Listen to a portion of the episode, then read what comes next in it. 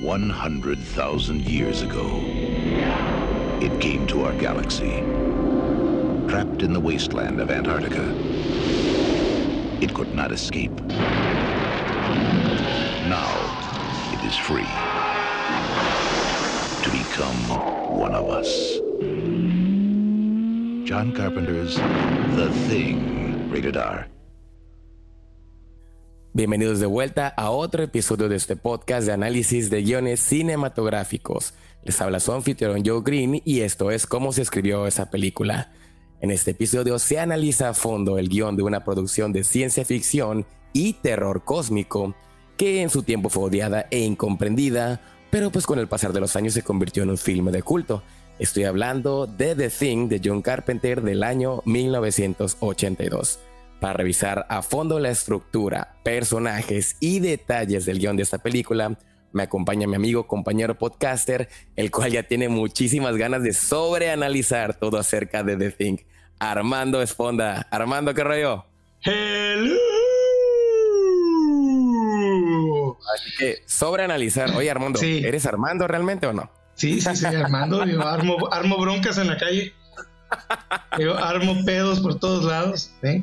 O eres el, o eres el, el, el, el la copia de imitación, la imitación. La, imitación. No, no, sí soy el verdadero mando. A mí, a mí sí, sí, sí, me brillan los ojos todavía.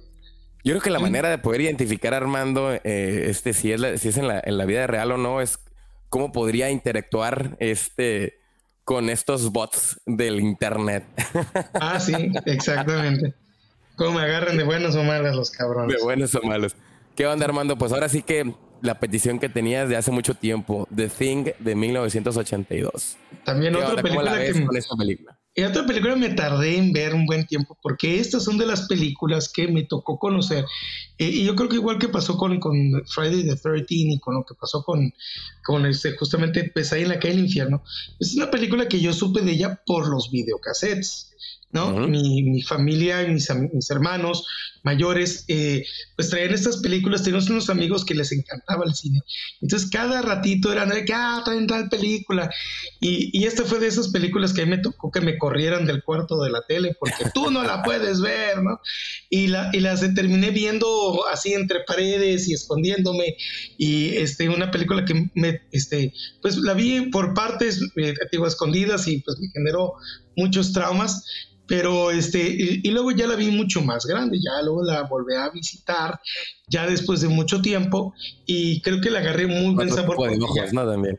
Ah, igual, sí, no, igual que pasó con el exorcista, aunque no, no tanto el tiempo, sino que sí, 10, 15 años después, después de que todo el mundo la hablaba y la hablaba y la hablaba y le decía. Entonces dije, es que tengo que ver esta película porque yo tengo muy malos recuerdos de ella o muy pocos recuerdos buenos. Y ya cuando la volví a ver, pues la gocé increíble, ¿no? ¿Sabes, ¿Sabes por qué me acuerdo que la vi bien, bien, bien? Porque salió esta, esta precuela secuela. es precuela, eh, precuela en el 2011. Retake, remake, refrake y rechingados, ¿no? Eh, que salió, desgraciadamente, lo único bueno que tenía yo creo que es pues, la, actuación de esta niña, ¿no? Que, este, que, que, está, que estaba en su momento y que sigue, si me hace, siendo una de las mejores actrices y a veces mal usada, ¿no? Que mucho tiempo... esta, la que, ¿cómo se llama esta muchacha? Eh, que salió... ¿Mande? Ella, ella salió, una de las primeras películas en donde salió, sobresalió, justamente fue con Kurt Russell, dirigida por Quentin Tarantino. Ah, la de Quentin Tarantino, sí. La de, la de, en la de, la de Dead Proof. En la de Dead, Proof. Proof. Ah, ya, es, es, Mary Elizabeth Winstead. Ajá. Sí. Mary, y también luego, pues claro, se volvió el sueño de todos cuando salió la película Scott Ramona Flowers, ¿no? Ramona Flowers. Scott Pilgrim. pero es una muy buena actriz en, en donde cuando tú das un guion dramático, un guion en donde ella tenga que sacar su, capacidad actoral y la morra brilla. ¿no? y me acuerdo. en la, salió en la secuela esta de, la película de Cloverfield por igual. Exactamente, ella en Cloverfield Lane, en Cloverfield Lane, porque en la de Cloverfield sale otra actriz. En Cloverfield Lane sale ella. Y este, pero te digo, yo regresando, yo me acuerdo mucho de haber escuchado mucho de ella la primera vez, porque ella, pues ya es que sale como una porrista en, esta película de Quentin Tarantino. Y cuando todo el mundo la vio, por todo el mundo decía, esta debería de ser Mary Jane Watson. Ok. yo me acuerdo que la vi. tus meros moles, ¿eh? Sí, y dije, no, pues sí, por el pelo rojo, y claro que sí. Claro que abuelita de Batman que sí, ¿no? Y ya, este, la viste. Y yo la vi, luego la vi como, como Ramona Flores fue creciendo y dije, pues ya no. entre las últimas películas que la llegamos a ver y que se ve que inclusive con el guion que le dieron, trató de hacer lo mejor posible, fue justamente en este desmadre de película de secuela, precuela, no, la película de Harley Quinn. Por eso, la de Birds of Prey, ¿no? La Birds of Prey, sí, Harley, eh, o de bla, bla, bla Harley Quinn, ¿no? Y la ves ahí y te das cuenta que ella está tratando de actuar. ella sí se comió el guion. Este, pero, pues es que realmente, o sea, es como dices, o sea, hay muchos actores que tienen calidad, pero pues batallan con ciertos guiones. Obviamente también la paga que hubo ahí fue, fue grande. Y otra de las pagas fue donde se hizo ya pareja oficial de Obi-Wan Kenobi. sí, exactamente. Entonces, este, bueno, no os digo, yo la, volví a ver esta película la tuve que ver bien, bien, dedicarle ya su tiempo y todo. Me acuerdo que ya la, había comprado en Blu-ray, pero no la había visto. La tenía ahí, no me había dado tiempo de verla. Entonces dije, ¿sabes qué? Quiero ver esta película. Y, dije, lo que voy a hacer es que voy a ver, eh, las voy a ver en el orden, ¿no? Así, esta es precuela. Primero voy a ver la precuela y luego voy a ver y dije, no, qué error hice. Cuando vi ya la de John Carpenter dije, es que, es que así como lo que habíamos estado platicando en este último podcast que te dije que no existen las secuelas de Terminator.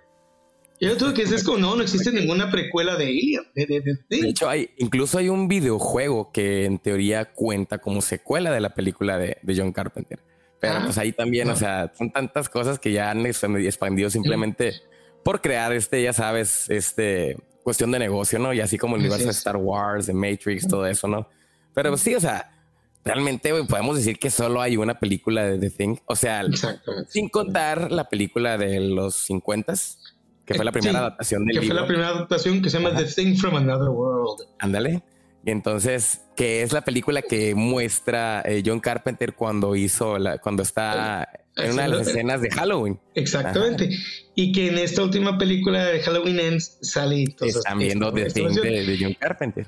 Pero fíjate que, ay, tocando sobre el tema, realmente te das cuenta cómo es que por más dinero que tengas con CGI y las computadoras, no hay como el efecto práctico. es que fíjate que eh, ahorita que tocas este tema, obviamente, pues lo hablamos la semana pasada con lo que fue The Terminator, con lo que es Stan Winston. Y Stan Winston volvió ahora sí que a hacer de las suyas en esta, en esta película, principalmente con, la, con el perro, o sea, en la escena esta que, que tiene la, la revelación de la cosa. Entonces, sí, es como dices, o sea, realmente la ventaja que tiene esta película es la cuestión de lo, animatrónico, que gracias al, ahora sí que en cierto punto, esta es una de las películas que le deben mucho al boom de Star Wars, ¿eh?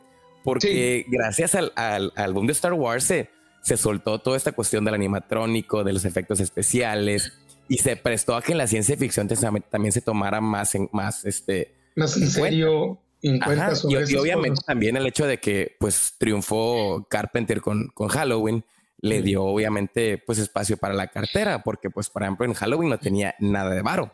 Entonces aquí ya con ese detalle. Pero fíjate que película, otra cosa que no sé si tú sabes, esta película a la larga vamos a dar gracias a esta película que Robocop fuera el éxito que fue. Porque pues uno de sus grandes creadores, uno de los grandes creadores de aquí, de los que manejaron, lo encontraron porque había hecho la película de él, de, ¿no? El que hace el diseño del Robocop, del, del, traje Robocop, es justamente el que hizo todos los monstruos de The Sí, pues igual que el de Terminator. entonces, entonces, sí, esta es, esta es la, daddy. Este es el daddy de todas estas, ¿no? Y así como por decir, sí, tiene que ver, va mucho con Star Wars. Pero esta película hizo que Star Wars se echó para el dedo, mijito. Pero fíjate que, o sea, bueno, yo la neta no la comparo en la cuestión de, de compararla con Star Wars, sino que una, la única película con la que la puedo comparar realmente, que incluso en el marketing fue el tiro cantado, fue con Alien. Porque realmente el marketing de esta película de, de The Thing decía The Ultimate Alien Movie. O sea, realmente es como que diciendo, a ver, a ver, esta sí es la película de Alien. Y está bien curada porque si nos vamos ya por este lado, la neta, son películas muy similares y ambas en cierto punto son películas que adaptan indirectamente un libro de uno de los maestros del terror, que es Howard Philip Lovecraft. El libro es At the Mountains of Madness. Madness. Que Guillermo del Toro estuvo a punto de adaptar. Sí, pero realmente queremos eso. 20 mil Sí, o sea, que también que, todavía sigue con chorro, ¿eh? Quiere. Que, no la, que no la pudo adaptar y que porque ya tenía ya tenía varo, ya tenía producción, hoy tenía a Tom Cruise en el en el contrato y es gracias a Prometeo que no se hace. Sí, pues que realmente Prometheus, Prometheus es que vuelve a lo que es la fórmula de Alien y realmente se hace una película mucho más acercada a lo que es At the Mountains of Madness. exactamente. Entonces Guillermo del Toro ve esta película y dice, ya vaya más. Pero realmente ahorita podría ser, o sea... Yo, yo, yo sé que no daría. En diciembre del año pasado salió la noticia de que quiere volver a, intentar. yo sería de las primeras personas en fila para ver esa película por Guillermo del Toro. Sí, Neta pero fíjate que, que, por un lado, o sea, yo sí digo como que, ok, este, entiendo las ganas de adaptar precisamente lo que es el libro de The Mountains of Madness. Pero la neta, para mí Prometheus, incluso Alien y The Thing son cosas muy, muy fieles, muy, muy apegadas a esta adaptación, que realmente se me hace como que, ok, pues ahí podrías dejarla y no hay bronca si no se adapta ya a una, o sea, la película de, Del Toro. Porque realmente, o sea, si vamos en la, cuestión del, del, cosmic horror, hay que entender que Alien, Prometheus, o sea, Alien y Prometheus pues son de los mismos, ¿no?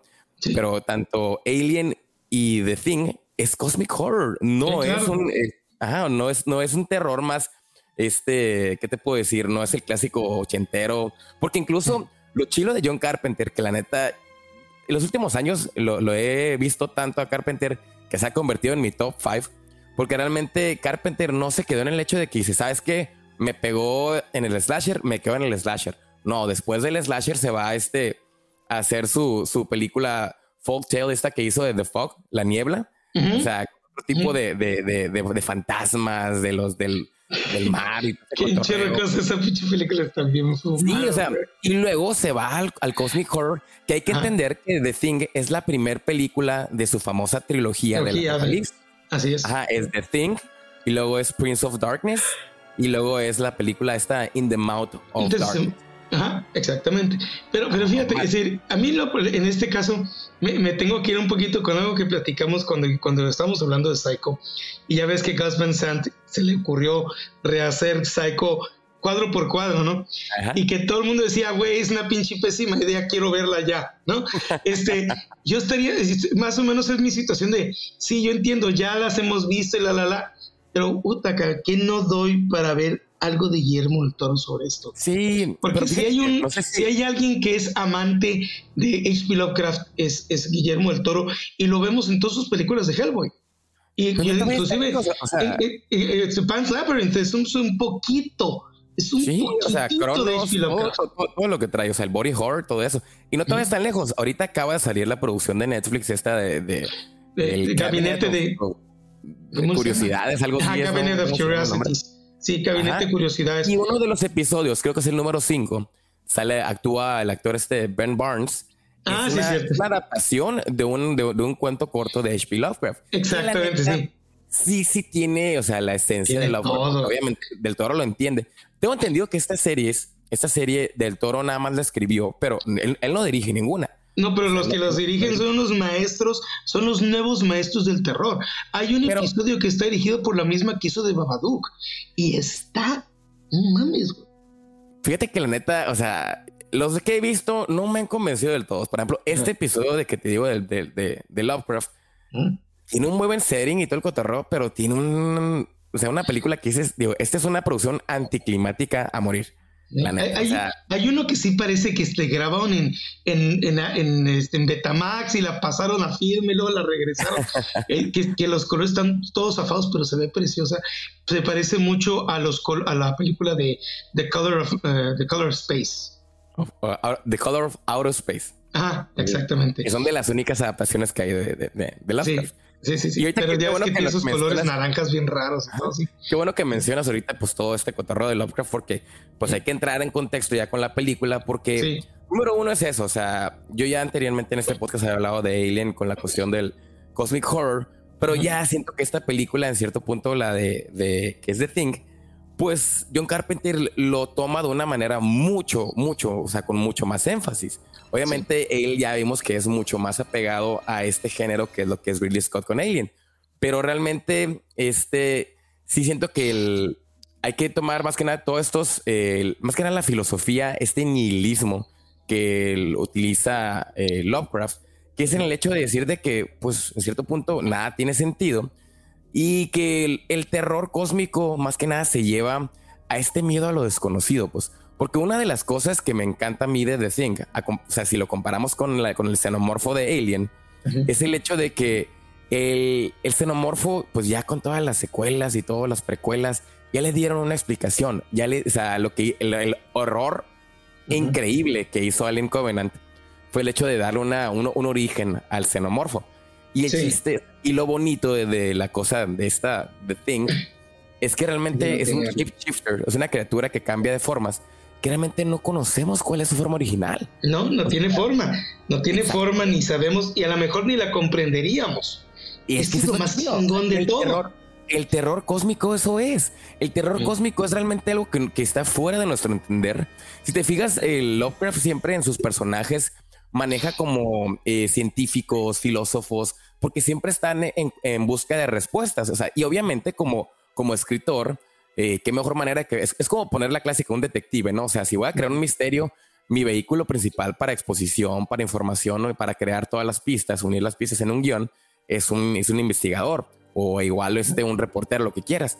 Pero Lovecraft lo manejaba mucho con este detalle de, de, de velar este, este concepto de la ciencia, de que tenemos reglas, pero como este universo en cierto punto es limitado por la misma cuestión este de las reglas, eh, pues de la razón, el terror cósmico nos, nos empuja mucho más allá de, ese nivel. Y es donde empieza la cuestión de la locura, empezamos a perder todo esto, la cuestión de que no entendemos más allá, que hay más allá. Ahora sí que valga la redundancia, como diría esa frase, más allá de lo evidente, ¿no? Entonces, ese es lo bonito, que, que, bueno, en teoría bonito, porque si lo hablamos de, la, de esa, como diría Luis, la, carnita que hay en, en este, en, el miedo del terror cósmico, pues realmente es algo horrorífico. O sea, nos ponemos a pensar, el, género de los aliens, yo creo que es, para mí podría ser como que en, la cuestión del terror, es uno de los más, ¿qué puedo decir?, eh, infravalorados, porque el, el, terror que más ha triunfado en, lo que es más que nada Hollywood es el hecho del terror que tenemos como algo físico. O sea, tenemos el slasher, tenemos o sea, un, una, un ente que nos está atacando, un ente físico. Tienes, que, tienes que representarlo en algo físico, en una persona o una personificación. Sí, siempre tiene que haber un culpable, un ente o algo. O sea, y el Terminator, Terminator, y, Lo, y, lo, buscas personificar, volverlo en algo, una persona o alguien que pueda representar un ser humano. Y, realmente te pones a pensar, este, la cuestión del alien, que hay que entender lo que significan desde el nombre de alien, que viene del latín, que es el otro, ¿no? Entonces, el, hay un, hay un, este, en la psicología, hay un ejercicio bien curado que te dicen, ¿cómo crearías tu propio alien, no? O sea, entonces te, pones a pensar, no, pues, este, lo haría de tal forma, tal forma, pero todo lo haces con conceptos que ya tenemos familiarizados. Que si insectoide, que si es una este, amiba, que si es esto, que el otro, que si es, reptiliano. Pero si nos dijera, a ver, este, fuera de todos esos conceptos que conoces, ¿cómo harías un alien? Y de repente te quedas como que, madre santa. O sea, yo creo que en los, años, en los años 50, eh, lo que algo, algo se asemejó así, y que fue mi primera película que me sacó muchísimo onda, The Blob. The Blob. Ajá. Era este ser gelatinoso, este ser ah, gelatinoso que consumía todo. Ya, ya, ya. Y, no hay nada más terrorífico que algo que no tiene forma. Sí, sí. ¿Ah? Y que no era para, que, no lo podía parar. Es bonito porque realmente no sabes a, dónde te va a llevar. Ajá. Entonces, también es la cosa, este, este terror cósmico es eso. Nadie entiende ni nadie sabe qué es ni cómo es. Y yo creo que es una de las cosas más bellas que tiene esta, si lo podemos hacer como bellas, ¿no? Que tiene esta película. Es, es, lo terrorífico de la malformación, porque tu cerebro empieza a tratar de darle un, sentido, no es que estoy viendo, es una cara de perro, pero tiene, tiene ojos de reptil y tiene, es decir, no tiene forma, ¿no? Entonces el, cerebro está trate y trate y trate de darle razón y es y, no, no, puede dejarlo en paz. Entonces es una película que se lejos, lo ves a través de los personajes, o sea, la mayoría de la película es tratar de racionalizar qué está pasando con la cosa, o sea, se llama la cosa porque es el, lo, lo, no tiene, el único nombre que le pusiste, ¿verdad? Porque pues, qué chingados es eso. Porque justamente cae sobre la definición de lo que es una cosa, aquello que es indefinido. Fíjate.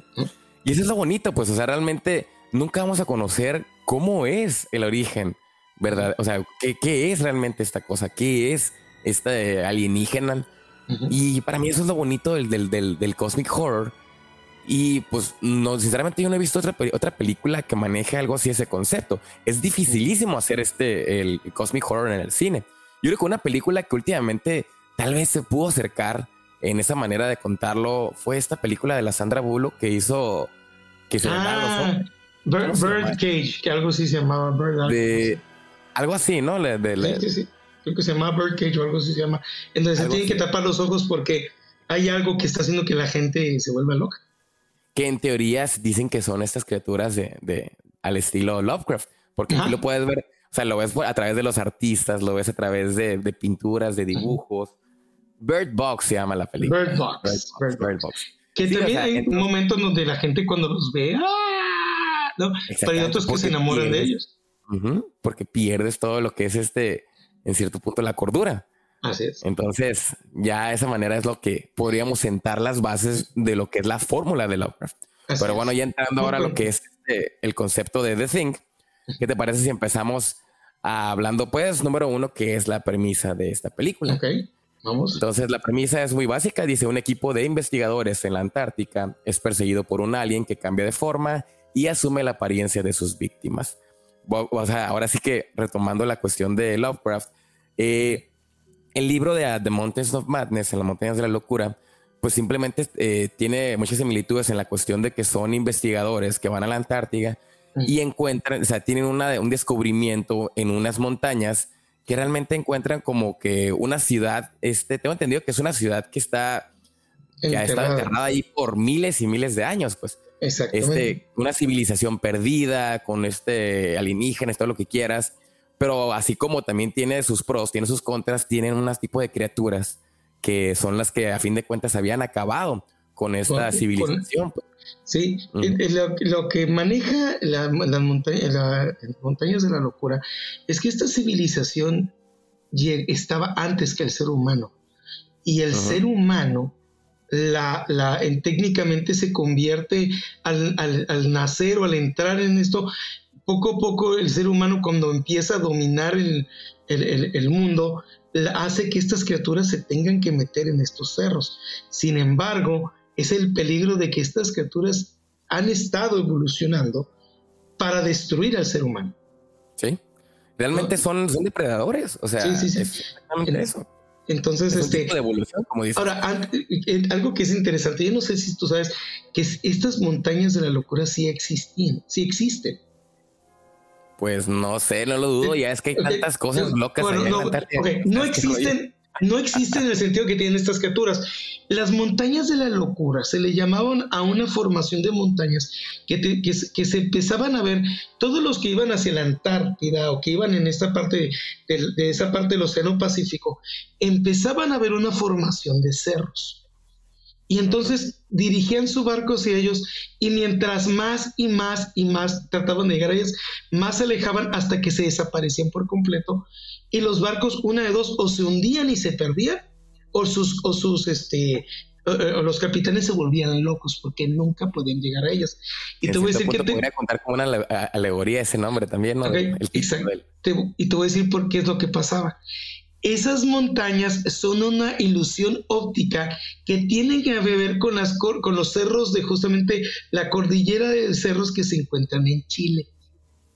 Resulta que el sol eh, eh, ahora sí, como es la curvatura de la Tierra, es, una, es un reflejo, un espejo que se hace dentro del mar.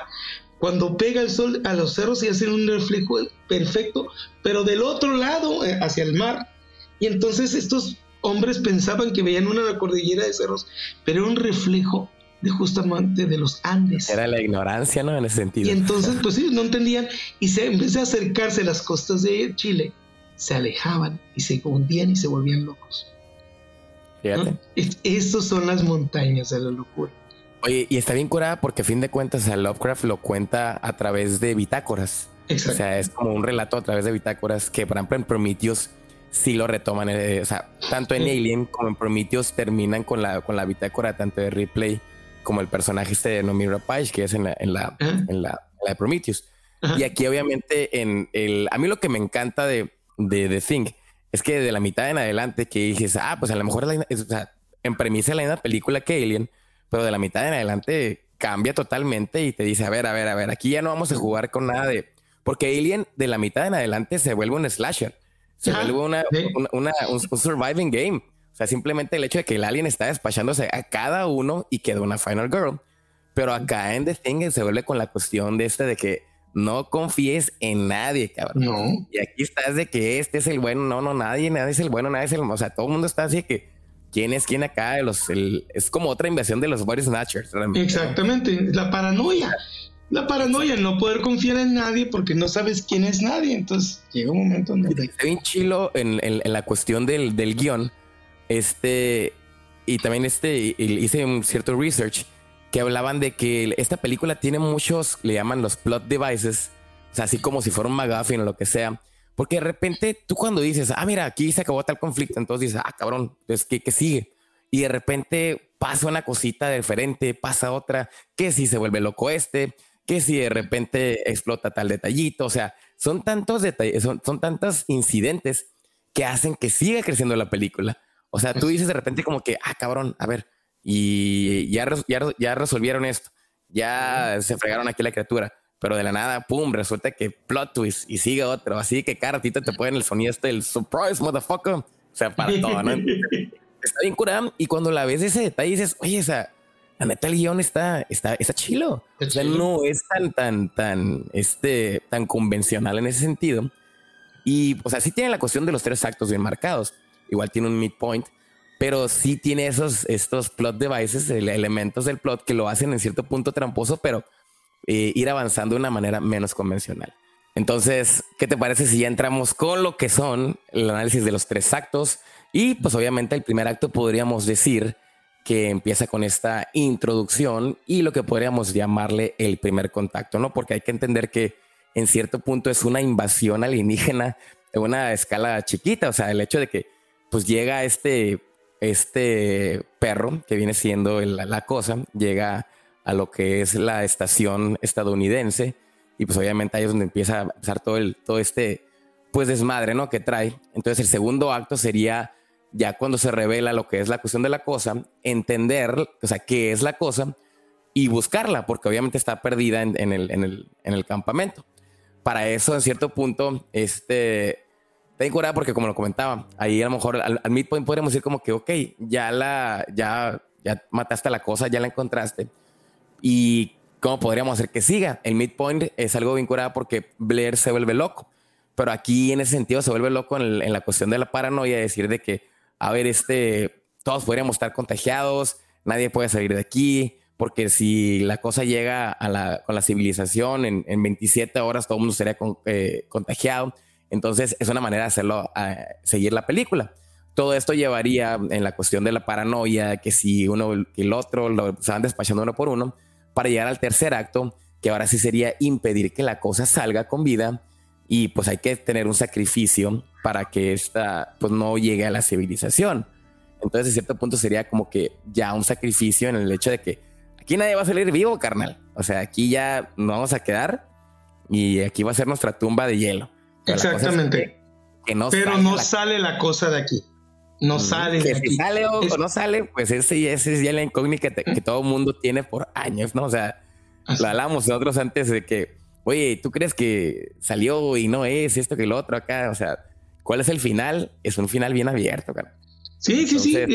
Y, eso es lo, más, lo más fregón de eso, porque digo, a mí lo que me gusta en estas películas cuando es el last man standing, el de aquí, lo más pero es que todos vamos a morir. A mí me gusta cuando las películas se se, toman los pantalones de la mejor decir, aquí todos van a morir. Pero verdaderamente ponte los pantalones porque lo que no me gustan es el que, ay, pues resulta que siempre, no, porque es que se puede... ¿No? entonces cuando, cuando tú tienes un director que dice, Nel, cabrón, aquí es uno por uno, cabrón. Estás hablando de, de este, de J.J. Abrams, ¿no? Con queriendo matar a vaca y de repente, no, no, mejor no. Me caga la madre cuando hacen eso. No, a mí me, me, me, repatea el coco, para no decir otra vez otra, otra francesada. Es este, cuando no, cuando los directores no tienen los pantalones de tomar decisiones difíciles y matar a sus personajes que todo el mundo quiere. ¿no? Es decir, eh, a mí me cae muy gordo cuando, cuando de repente en, en una serie, ¡ay, se muere alguien! Para que reciente, ah, resulta que era un sueño. Sí, no, no mames, güey, si vas a matar a un cabrón, mátalo, ¿no? Eh, eh, eh, que es algo que yo siempre le respeté a los Simpsons. ¿No? Hay un capítulo, hay un capítulo donde se muere la esposa de, Flanders y nadie se la creía. Y no mames, no puedes matar a la esposa de Flanders. Y pues se, murió, se quedó. Y se quedó muerta, y muerta está. Y entonces, y otros personajes que fueron muriendo, y decías, no mames, cabrón me lo mataron. Entonces dices, y, eran, eran cambios de canon que muchas caricaturas no hacen, ¿no? Entonces, a mí eso es lo que inclusive en otras cosas que se deben pensar. Pero la situación es que a mí me gusta este tipo de película porque sí, güey, aquí te mueres y te mueres. Así, aquí realmente el peligro es que lo más probable es que nadie saldrá vivo. Y realmente te centras en una, en una película. O sea, cuando tienes una, uh, cuando tienes una franquicia así como Marvel, como DC, y dices, ah, va a haber un eh, evento del fin del mundo, sabes que hay una secuela. O sea, sabes que el, héroe va a ganar y, nadie va, a morir en ese sentido. O sea, es algo predecible. Entonces ya es como que dices, ah, pero cuando realmente tienes estos detalles de que a la fregada todo el mundo nos vamos a morir aquí no vamos a quedar encerrados, loco. O sea, eso, eso es por un lado. Y también dices como que, ok, tal vez digas, ok, ya nadie va a salir de ahí, pero el chiste es cómo. Que, esto es lo que hace que, igual, me, voy a abrir un poquito de puentecito y me voy a brincar otra cosa y me regresa rápidamente. Esto es por la cual la razón, todo el mundo que, que ama Game of Thrones, si tú le preguntas cuál es el episodio que más amó y odió a la vez, es el famoso Red Wedding, la boda roja. Ah, ok, sí. es el episodio que más ha roto el corazón de todos los fans. Y yo estuve presente porque yo ya había leído las novelas, ya sabía dónde iba esta madre. Y yo me acuerdo que yo no la vi porque quería ver la reacción de mi amiga.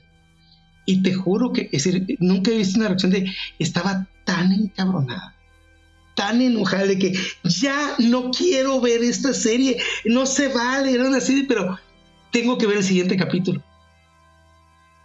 Pero era una incredulidad de cómo pudieron hacer esto. Y a mí me encantaba porque el, mensaje era, güey, es que puedes ser una buena persona, pero no significa que vas a sobrevivir. Sí. Nadie está salvo. Entonces, eso es lo chingón. Cuando haces una película que madre, que también fue lo que no le perdoné a la precuela. ¿No? Pues, ¿Cómo que? Ah, no. Y dije, no, ni madre. Es que, también hay que entender que la precuela pues, ni siquiera está involucrado Carpenter, o sea. Sí, pero tú decías, güey, la viene en cierto punto. Tiene que ver con este primer acto que tú dices, ¿cómo inicia la película? Con los, los, los suizos correteando el pinche perro, era el último, güey, que quedaba. Los noruegos. Los noruegos son, eran los, que, los últimos que quedaban, güey. Y se murieron. Fijas, en cierto punto, la primera parte de la película, este prólogo es un resumen de toda la película. Sí. O sea, si te fijas en lo que vamos a ver, es un loop. Es un loop. O sea, simplemente vamos a verlo en la cuestión de que empezó, terminó, o sea, empezó con los noruegos y va a terminar con los gringos. O sea, realmente en la misma situación. Exactamente lo mismo. En la misma situación. Entonces, pues lo que me encantaba que dices, bueno, si no, si no se ponen truchos, van a terminar igualito que lo que acabamos de ver, ¿no? Entonces, es, la preciosidad de eso. Pero otra vez, este es un director que tenga los pantalones de impuestos para tomarse esos riesgos con sus personajes principales. Yo sigo diciendo, John Carpenter es de los directores más infravalorados que hay. es un vato que tiene una, A mí es un genio ese vato, pero pues este pues sí, últimamente ya no, no ha hecho algo que valga la pena, pero pues en los ochentas, aunque Quentin Tarantino lo diga que en los ochentas casi no había películas buenas, pero la neta en los ochentas este John Carpenter se lució, así, se lució con muy, muy buenas películas, incluso hasta esta película de Day Live que era una broma, pero pues incluso, o sea, hasta en eso rifo en ese sentido. Pero sí, oye, y este, ya nomás para entrar ya derecho a lo que es el, el guion, hay otra cosa que quiero agregar, es que hace poquito estaba mirando lo que son los X-Files y en la primera temporada hay un episodio que se llama Ice, así hielo. Y ese episodio básicamente es un homenaje a The Thing. O sea, te ponen el, el setup de lo que son el Mulder Scully, viajan a la Antártida y este tienen ahí como que unas cuestiones de no, que hay una infección y la clásica y hay un parásito, todos se quedan encerrados en un laboratorio y de repente este parásito es como que infeccioso y empieza, es como que agarra eh, su, su huésped y lo, lo, mata, o sea, todo así y de repente empieza a decir como que, a ver, estoy viendo The Thing o estoy viendo X-Files, o sea, la neta. Y ya cuando empiezas a ver, o sea, ya en las siguientes temporadas te das cuenta que los X-Files, pues sí tomaron mucha influencia de la cuestión del cine para, oye hacías este 22 episodios por temporada, pues obviamente que ibas a tener que sacar influencias de otros lados, pues. Pero este episodio se hizo muy famoso por ser básicamente el episodio que hizo un homenaje completo a The Thing, ¿no? Lo que fue, creo que es el número 7 de la primera temporada. Si lo quieren checar, este, ahorita que están en, en Star Plus, no, Star Plus no es nuestra no, no, no se está promocionando este video, pero, para que lo puedan checar. Porque Star Plus, promocionanos, danos dinero. Oye, pues es parte de Disney, ¿no? Claro, claro, necesito, pagar la gasolina a mi Porsche. del Porsche, eh, del, Dodge, del Dodge Patas. Del Dodge Patas, así es. Pero bueno, entonces, pues ya regresando a lo que es el guion, ya lo hemos mencionado, todos estos tipos de, de datos curiosos, porque la neta nos podríamos quedar horas y horas hablando de todas las curiosidades que hay sobre, sobre The Thing. Pero pues ahora sí que vámonos a lo que pues realmente es lo principal de este podcast, ¿no? Pues bueno, entrando ya, entrando con la película, en el primer acto, introducción y primer contacto, entra pues con los clásicos créditos de clásicos créditos de John Carpenter, que hay que volver a decirlo, John Carpenter tenía esos directores que tenían tantos pantalones que iban con los productores y les decía, mira, aunque yo segundo nadie, este, la película va a tener mi nombre siempre. Así, o sea, él, él decía que era como el Hitchcock. O sea, en el sentido, dice, un director tiene que ser un punto donde la película la veas por el director. O sea, John Carpenter Halloween, John Carpenter The Thing, John Carpenter The Fog, o sea, todo ese tipo de cosas siempre trae el nombre de John Carpenter. Entonces, entre los créditos con este cotorreo, otra cosa, la música es de John Carpenter, otra vez. O sea, genio este cabrón. Entonces, ya a este detalle, y la película abre con esta este, imagen de la nave especial, espacial llegando a la Tierra. ¿no? Obviamente desde ahí ya nos está estableciendo un punto donde, ok, vamos a ver ciencia ficción, vamos a ver un alienígena porque está llegando un platillo Así es. volador al, al, planeta. No sabemos qué año es, o sea, no sabemos en qué año llega al planeta, pero está llegando a la Tierra, ¿no?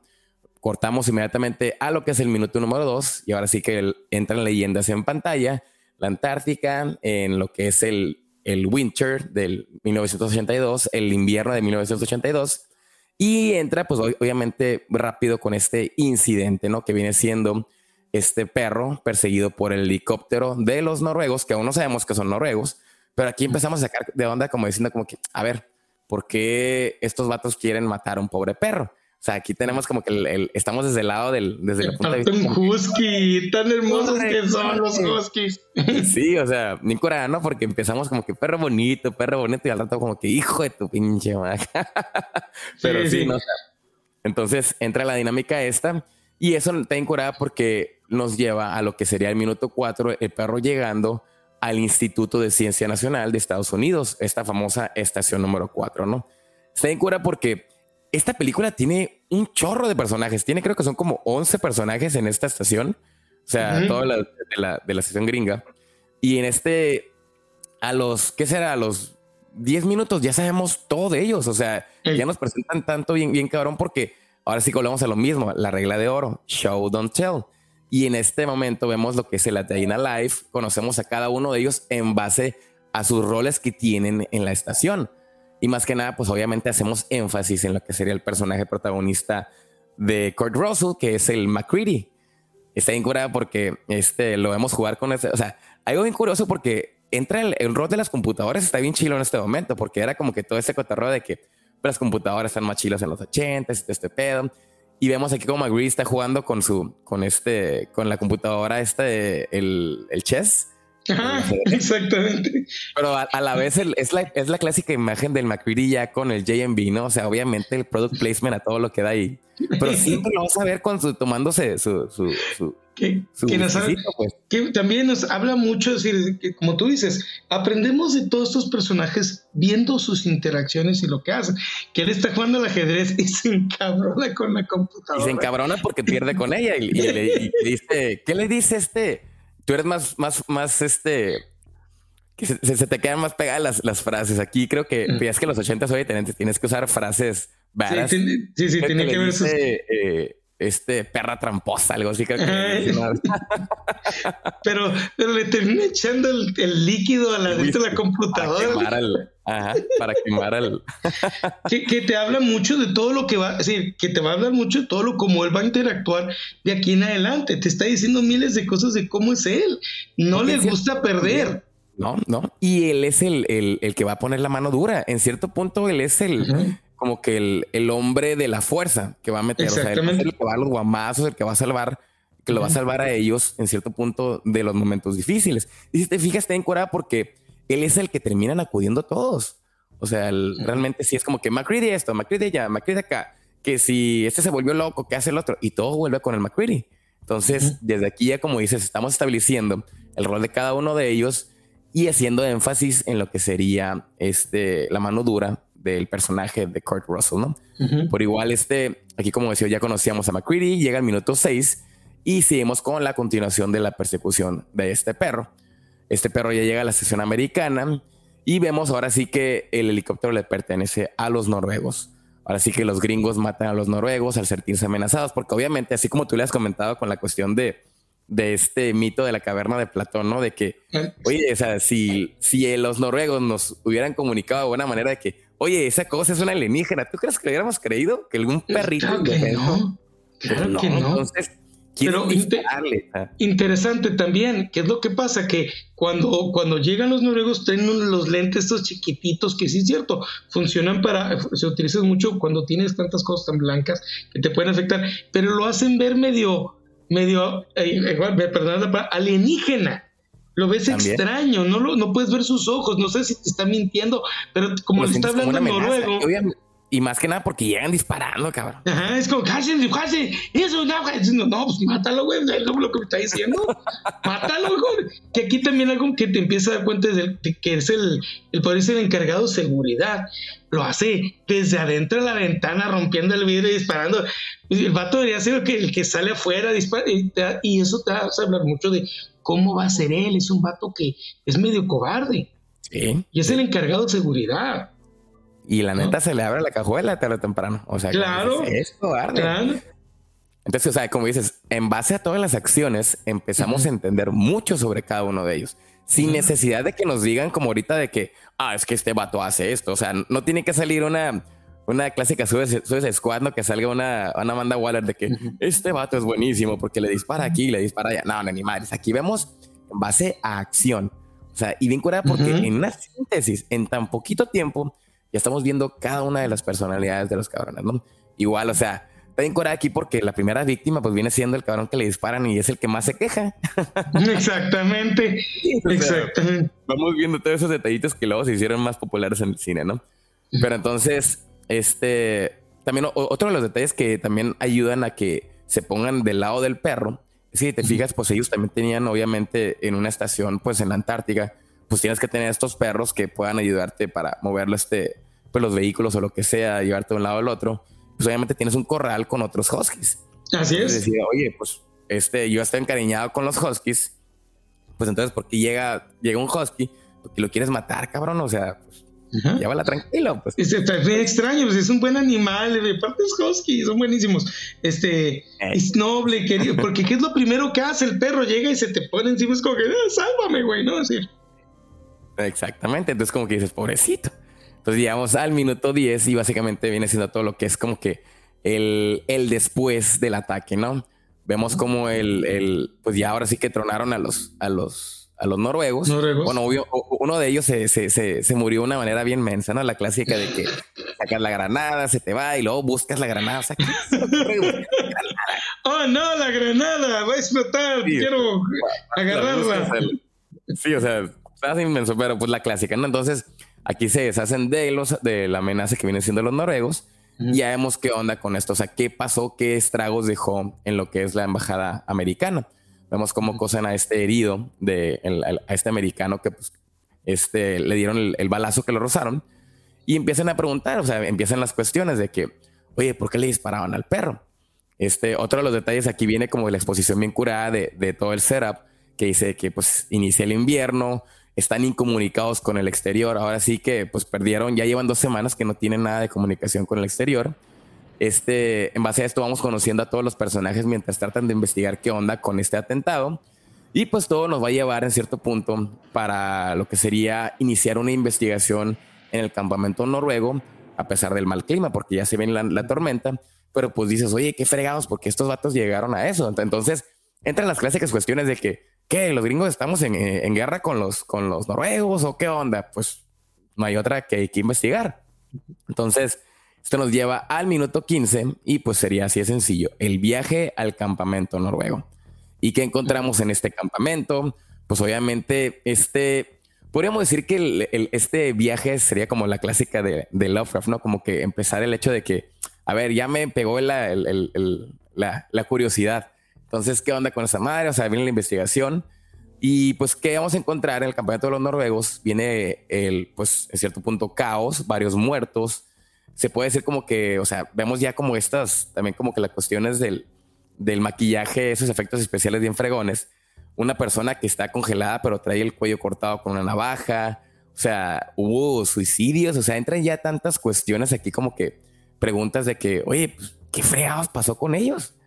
Este, y todo esto lo lleva a descubrir que hay una tumba de hielo. Pero pues, ¿qué salió de ella? ¿Y qué salió de ahí? No, porque no puede haber sido un gran pavo real.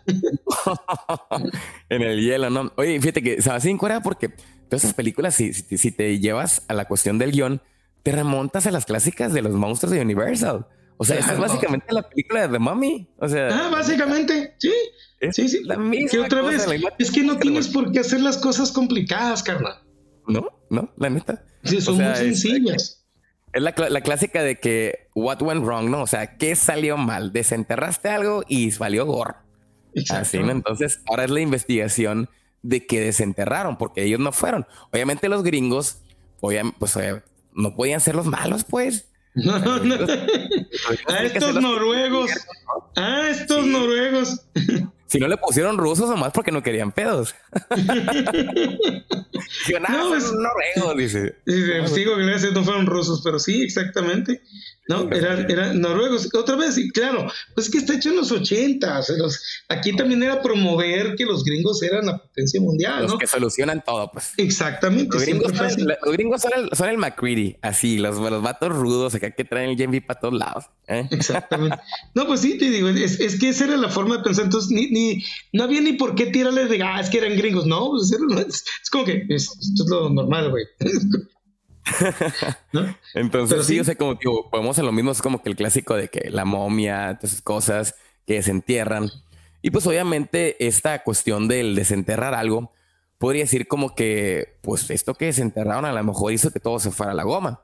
Vemos cadáveres deformados y este en cierto punto, este cadáver deformado, pues es lo que crea la cuestión máxima, ¿no? Este llega el minuto 22, regresamos a la estación americana y pues se trajeron el cadáver para hacer una investigación. Obviamente, pues viene esta famosa autopsia. Entonces, este, pero por otro lado está incurada porque el montaje, a mí el montaje me encanta esta película, más que nada el primer acto, porque siempre hacen énfasis en el perro. O sea, está en la cuestión de que, ok, pero ¿por qué fregados llegó el perro? Te fijas, o sea, esta película es siempre hacer cuestiones, hacer preguntas. A ver, ¿y este por qué? ¿Y este por qué allá? es como tú me lo mencionabas, de que ¿Cómo, cómo, cómo puede ser posible que a lo mejor esta cosa eh, el infectó a tal persona? ¿En qué momento? Acá, o sea, siempre son preguntas tras preguntas tras preguntas. Y el montaje nos dice mucho si lo ponemos eh, este, truchas también. ¿Sí? Entonces, aquí hace mucho énfasis en el perro, pero a la vez entra en la cuestión de la autopsia. Llega el minuto 25 y viene ahora sí que ya lo que es a lo que nos interesa, la autopsia, y tratar de racionalizar todo esto, todo este cotorreo ya lo habías mencionado con la cuestión de que, pues, este, tratamos de entender que si esta criatura está algo deformada, vemos dos rostros unidos, pero le abren y tiene, pues, pulmones, tiene los intestinos. Entonces, pues, ¿qué fregado estamos viendo? O sea, ¿cómo tratamos de entender algo, o sea, ese tipo de cosas? O sea, viene lo, lo, importante de esta película. Entonces, este, otra de las cosas que diría ya como que ya el, detonante principal de la película es que llevan al perro al corral con los otros perros. Porque es que pues, anda muele y muele a todos.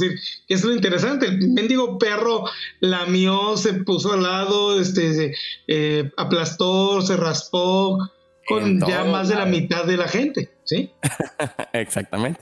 Así que estuvo haciendo su rondín ya para el último llegar con, el, con la persona este que, lo encierra con los otros. Y pues aquí en el minuto 28 es donde todo se va a la goma.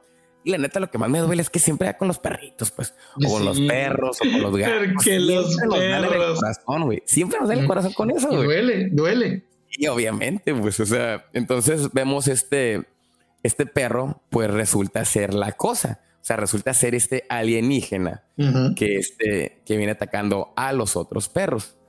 Este, en ese momento, pues McCready suena la alarma y pues entra ya las cuestiones de lanzallamas. Vemos que aquí entendemos también una cuestión de le, le disparan, le disparan, pero no le pasa nada. Ajá, entonces vamos entendiendo, pues usted fijas poco a poco las reglas del juego. O sea, el lanzallamas es el, el, fuego es la única cosa que podría en cierto punto este, neutralizar a esta cosa. y este, obviamente queman al resto, pero pues uno de estas, esta parte del, de la criatura logra escapar por el techo y pues empieza ahora sí que, en cierto como le decíamos, es la misma dinámica que Alien. O sea, el xenomorfo se escapa por toda la nave y empieza a hacer su cagadero. Entonces, en ese sentido, aquí, pues, o sea, sería la misma dinámica y pues a ver de qué, qué onda. ¿Lo vamos a atraparlo? ¿Qué show? ¿Dónde va a estar? ¿Qué, onda con esto? Que matarlo, hijo de su chingada.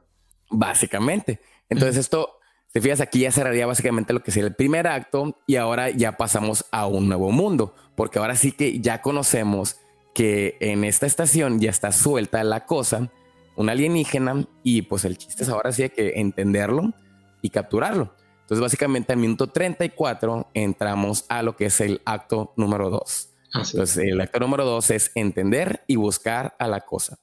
Llega el minuto 34 y ahora sí que pues haces una segunda autopsia, ahora pues con lo que con el restante del perro. Y pues sí, o sea, todas estas escenas obviamente es exposición porque dices de que, a ver, ¿cómo entiendes una criatura pues este que no, que no tiene una forma en específico? Aquí entendemos la cuestión de que es una shape shifting, o sea, cambia de formas, más que nada, y sus células imitan formas, ¿no? O sea, la dinámica creo que es el hecho de que este se come a, las, a las, criaturas y luego las digesta. las digesta y las, y las imita es lo más interesante de que las digesta. Sí, porque no, sé qué, no es como el Terminator T10000, ¿no? Que lo que toca se puede producir. No, no, las tiene que digerir. Sí. Las digesta. Es que sí tiene que consumir. De hecho, se ven como que en, la, imagen está como que las eh. dos células, ¿no? Que van en, la computadora así, que pum, agarran, absorben una, van sobre otra, van sobre otra. Y ahí es donde empiezan a, dejar pues todo ese tipo de datos duros, ¿no? Entonces aquí empezamos a entender ya que es este un body snatcher, o sea, una criatura que empieza a imitar formas y pues obviamente pues esto empieza a crear como que sospechas de las cuestiones del contagio. Aquí vemos este dato duro de que qué probabilidades hay de que toda la, la tripulación esté contagiada y el, dato duro es 75%. O sea, ya nos diría de que a la madre, o sea, y si esto llegara a, llegase a llegar a la, a la civilización, se dice que alrededor de 27 horas todo mundo estaría contagiado en esta manera. Entonces, que, aquí es algo que también me gusta mucho, que, hay muchas películas que lo hacen, que es este, este peligro inminente, que es el que llegue a la civilización. Este es un, es un eh, eh, que lo vemos en cierta manera, que es lo que hace Parque Jurásico la original, ¿no? En el cuento original, eh, yo no sé si tú le diste, pero el peligro no era que, se, que te comieran los dinosaurios, sino que dos velociraptors se habían subido al barco que sale de la isla. Y entonces era prender los sistemas no para que no te coman los velociraptors, sino para decirle al barco que no entrara a puerto. Entonces era el peligro. Pues. Para que no se para que los velociraptors no llegaran a tierra y se reprodujeran. Entonces, ese peligro es mucho mayor porque entonces, ah, este es el peligro de Andrómeda, en la, novela de, de Crick, donde qué pasa si el virus, que es del espacio, se sale a la ciudadanía, ¿no? Se mata a todos, ¿no? Entonces, pues es básicamente lo que, lo, que pasaba con Alien, o sea, es lo que, que, mismo. que en cierto punto teníamos de, el, miedo de Alien. Y pues ya cuánta 20 mil películas no han hecho ese, esa, esa, esos, esos, peligros inminentes a mí me encantan porque también le suman un gran interés y un gran, una gran atención. A Pero hay que saber escribirlos, ¿eh? O sea, porque la neta, el mejor ejemplo de cómo no escribir ese, ese cotorreo fue Jurassic Park Dominion. Que la neta, ay, qué cosa tan horrible, ¿no? O sea, es que son los grillos enormes. te plantean que ya todos los dinosaurios están en todo el mundo y de la nada, eh, en un momentito te dicen de que no, ya neutralizamos a todo el mundo. Ya todos están contenidos. Come on, o sea, como si hicieras un este undo ¿no? así en la computadora. No, no, no, no, no, ¿sabes qué? Control Z, carnal. Que no, no, no, o sea, qué cosa tan horrible. Pero ya no. Hay que volver a The Thing porque si no, no nos va a dar. Sí, sí, sí, nos vamos a pasar tres horas más aquí. Sí, no, no. Pero entonces, sí, como lo mencionas, o sea, ahorita ya es el hecho de que este, pues el miedo principal es el de que, oye, tenemos que contenerlo porque si esto llega, pues a la madre, o sea, va a ser un, se va a la fregada toda la, la, la, la civilización. Entonces, por, por igual, esta secuencia nos va a presentar este, pues más cuestiones de qué onda con los noruegos. Y otra cosa que los que encontraron en el, en toda esta estación de los noruegos, encontraron unos videotapes, unas cintas de video, este, donde tenían una una probable expedición. O sea, realmente, pues el hecho de que te preguntas, ¿y qué fregados estaban haciendo los noruegos en este cotorreo? O sea, ¿qué pasó? Entonces necesitamos respuestas, ¿no? Entonces, esta, estos videotapes llevan en cierto punto imágenes de algo enterrado bajo el hielo. Entonces, este, ten cuenta porque en el minuto 38, ahora sí que en cierto punto, el, pues esto los lleva a decir, hoy que este, que dónde estaban esos, o sea, más bien los, las, o sea, investigan el lugar que estaban en los videotapes. O sea, dicen, ah, mira, reconozco tal lugar, a estar en tal, tal zona. Entonces van a investigar esta zona y pues tal y tal. Yo creo que aquí podríamos decir que entra el primer momento de agnarosis de la película. O sea, la primera revelación que sería encontrar una nave que estuvo enterrada en el, en el hielo.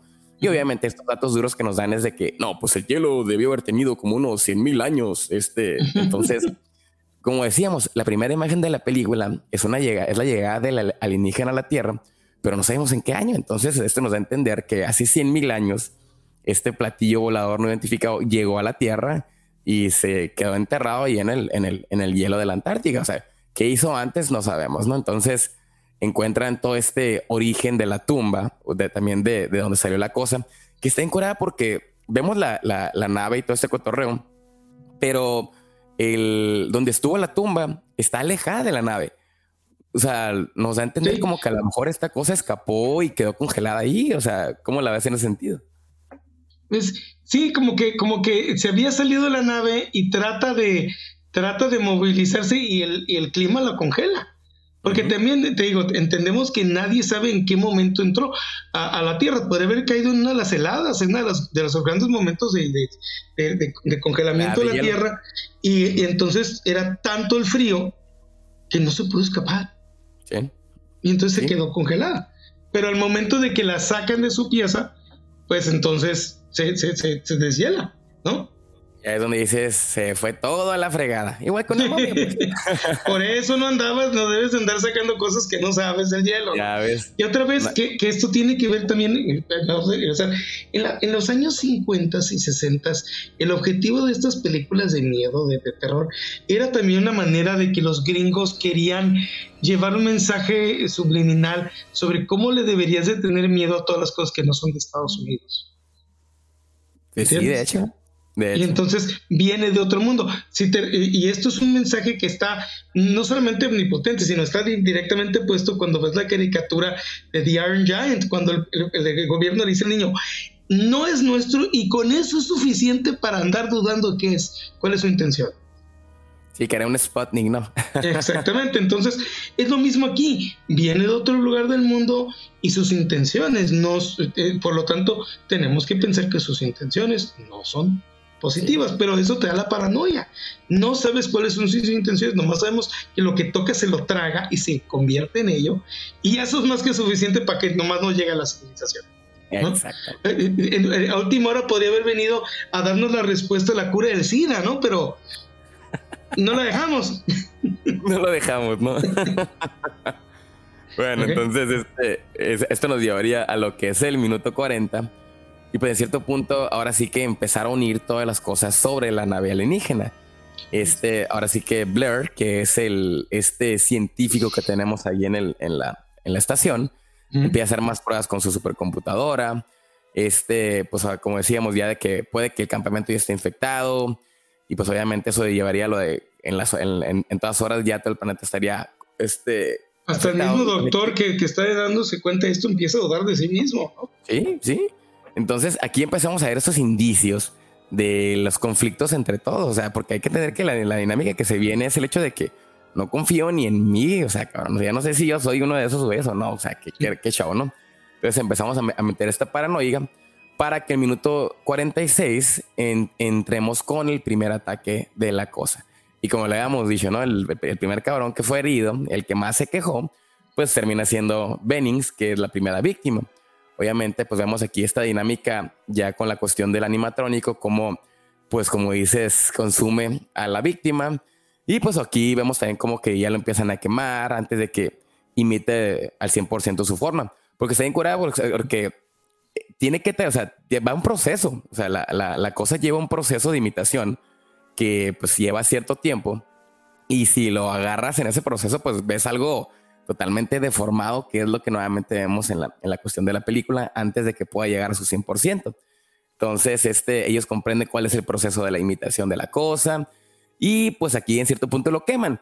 Y podríamos decir, la neta, o sea, si nos vamos a, a la cuestión del conflicto, pues ya se solucionó. O sea, ya lo quemaste, carnal, y ya estuvo. Y, la interacción con la bestia es increíble porque no habla. No te dice, he aprendido su idioma y vengo, nomás hace Un bien raro que la neta, a mí la primera vez que lo miré, la neta, me dio un chorro de miedo, ¿eh? O sea, porque no lo entiendes, pues, o sea, no, no, no es un... y su interacción es es como no, decir, no me importas, güey. Es decir, ¿y tú quién eres? Básicamente. O sea, como dices, el, el, temple de la, de la criatura, o sea, de Bennings ya como, bueno, de la cosa ya como, como Bennings, es frío, o sea, es inhumano, ya, ya no tiene nada de tacto lo que es el, la, la, criatura. Entonces, este, esto lleva a que la quemen. Y podría decirnos, como decíamos, de que, ah, pues, ¿qué onda? Al minuto 50 ya terminamos la película, pues ya se solucionó. Entonces, esto nos podría decir como que hay un momento como de, de, de de paz falsa, ¿no? Así como decías. Exactamente. La, la, ilusión de la seguridad, de Oh, qué ah, Y de repente, pues en este momento, minuto 51, pues bolas. Este llega el midpoint entendemos que Blair, que es el científico, pues se vuelve loco, ¿no? O sea, en este momento, pues le gana ya la paranoia de tantos datos duros que tuvo. Vemos que en sus cuadernos, en sus notas, ya tiene tantas teorías de que, no, pues cara, la neta no hay no hay un este, o sea, así como el Doctor Strange, ¿no? hay un universo donde la neta nosotros salgamos bien de este pedo. O sea, la mejor manera de poder que, contener todo ese tipo de sospechas es que nadie salga de aquí y aquí nos carga el payaso a todos. O sea, así de pelada. Entonces Blair comienza a cortar todo tipo de salida del campamento, ¿no? O sea, de que, bueno, es lo que nos dan a entender. Este, se frega el helicóptero, se frega todas las comunicaciones, mata a los perros restantes entonces, pues dices, a la madre, o sea, este vato ya le tronó el, el, el, la tacha, la canica. Como pues, dirían los gringos, he went cuckoo for Cocoa Puffs. Ándale. ¿Ah? Una de las maneras bonitas de decirlo, ¿no? ¿Ah? Otra el vez, pájaro loco ataca de nuevo, ¿no? ¿no? Y sí, no, pues, maneras... porque también no sabes si a lo mejor ya está siendo infectado por la, por la misma bestia y él al darse cuenta está destruyendo todo, porque dice, pues si yo ya soy esto, pues mínimo yo haré mi, lo último que me queda a mí por hacerlo, ¿no? Por, parar. Exactamente. Porque, porque decíamos lo mismo, no sabemos quién es quién, entonces, y, y, en cierto punto no sabemos cuál es el proceso de, de, de, infección. O sea, realmente no, no, vemos el momento, o sea, ahí yo, creo que nada más hay una vez donde vemos que el, que este, a este que era el, capitán, la cosa al último nada más lo agarra con, la, con, la, con una mano y como que los dedos se le, se le, pegan al cachete, ¿no? O sea, es lo más cercano que vemos a, en cierto punto cuando empieza a adaptar una forma. Entonces, esto nos lleva al minuto 55 y pues ahora sí que encierran al loco, ¿no? Encierran a Blair. Empiezan a ver el, ahora sí que los detalles de que, pues, quién es quién, cómo es la imitación, quién es real. Y pues empiezan a preguntar de que, pues, pruebas de sangre, carnal. Pero obviamente aquí, pues, ya empieza a ver también los detalles chuecos de que, pues, alguien se adelantó, este, se fregó todas las pruebas de sangre que habían en, el, en, la cuestión del, apartamento médico. Y pues aquí ya empiezan todo el mundo a decir de que, a ver, ¿qué, ¿qué está pasando? ¿Quién es quién? Y la madre, ¿no? Entonces llegamos a la hora con dos minutos. Y pues ahora que, llegamos a un momento donde pues ya nadie confía en nadie, pues. Yo creo que para ese tiempo, si estabas en el cine, ya ni confiabas en tus palomitas, cara. es como que la veías y... ¿Cómo sé que tú eres real, hija de fregada? es una copia. Tienes al lado, ¿no? Boleateas a tu alrededor y tú también eres un hijo de la fregada. No, deja tú, o sea, yo, yo, yo, este, ahora que volví a ver en la semana la película, volteo con mis gatos y con mis perros como que, a ver, cabrón. Ya tráeme un lanzallamas, cabrón. A ver, a ver ahorita los va a quemar, cabrón. Entonces, una de las cosas más curadas aquí es que empiezan a sospechar más que nada de McCready. Porque por la cuestión de, tú lo decías, la cuestión de la ropa, la cuestión de... Porque hay, tantos detallitos en esta película que empiezan a dejar como que la paranoia en los personajes. Y en una de esas aquí pues principalmente dejaron esta como, esta, una prenda, ¿no? Creo que es la que, que hace que, que sospechen principalmente de McCready. Y pues él, McCready se echa a, todo el mundo, ahora sí que él pues se encuentra. Entonces, a la hora con 17 minutos, McCready cree que eh, pues quiere a todos atados porque ahora sí que, pues él tiene lanzallamas, tiene el control, tiene, vemos que tiene una dinamita de que dice, a ver, cabrones, si, si este creen que yo soy, pues nos vamos todos juntos. Entonces... Ahorita, todos, carnal, ¿no? Todos juntos, pues. Aquí donde te decía que, que, está en Corea porque aquí es del midpoint en adelante es donde se pone muy interesante el guion. Y que aquí vamos, a ir es donde el mismo director nos va a empezar a dar ciertos, digo que esto lo, vas a escuchar en el audio track del de, director, que te él mismo te está empezando a dar ciertas respuestas, más que estás tan metido en la historia que no te das cuenta, que es cuando tiene amarrados a todos estos, que este, este, ¿cómo se llama? Eh, hay un, si tú te pones a fijar bien, vas a poder saber quién sí es y quién no es por el reflejo de la luz en los ojos. Ya es que dicen que los, los ojos son el espejo del alma. Exactamente. ¿Eh? Entonces, aquellos que no les refleja la luz son la. No eh, tienen alma. eso son, son la cosa. La cosa. ¿Ah? ¿Eh? Sí, está en cuenta porque aquí ya, o sea, la paranoia de McQuarrie y ya la fuerza que tiene, oye, volvemos a lo mismo. McQuarrie es el que tiene los pantalones aquí, pues los tiene atados a todos y empieza a decir, a ver, vamos a hacer pruebas, carnal. O sea, ahora sí vamos a ver quién es quién y vamos a ver qué rollo. Entonces, este, está en cura porque obviamente iba a haber aquí pues ya ciertos pues eh, desacuerdos y en cierto y en cierto punto como teníamos un chorro de cabrones ahí en el en, en, la, en la estación pues tienes que ir despachándote uno por uno. Aquí en, en este momento de, que McCready pues le está echando en cierto punto de empezar a atar a todos uno de ellos pues que es el el dude que estaba creo que era el que estaba con los perros no que era el dueño de los perros, se le lanza a McCready y le disparan en la cara, o sea, le disparan en, la frente, en la cabeza, y pues obviamente, pues uno menos, ¿no? sé cómo decir como que ya están empezando aquí de que, o sea, la dinámica es donde se van a empezar a morir la gente, cara. O sea, ahorita ya las cosas están yendo a la fregada y pues van a ir creciendo. Eso es lo que nos está empezando a decir el... el, las cosas se van a poner peores antes de ponerse mejores. Cada vez. Entonces eso nos lleva a la hora con 20 minutos y inician las pruebas de sangre, ¿no?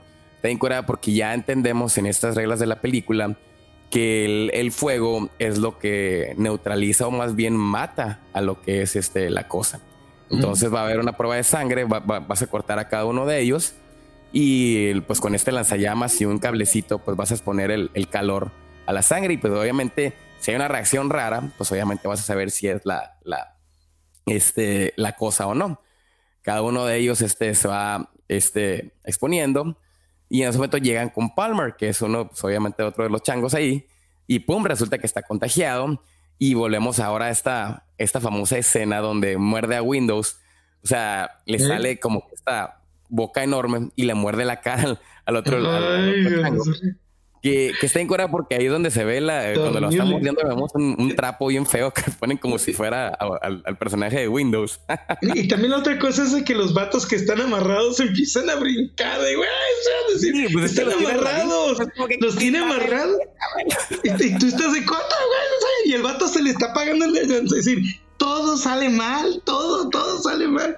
Y es horrible porque porque no, se, no, le prende el, el, lanzallamas al, ¿Qué es lo que siempre te pasa? Y sí pasa en la vida real, tienes todo programado. Y en cuanto empiezan a hacer las cosas mal, se te cae todo. Y, ¿no? y eso es, todavía le suma más a todo. Pero me encanta porque es que estás de güey, tú estás allá y güey, te estabas, ¿por qué no te preparaste? No decir.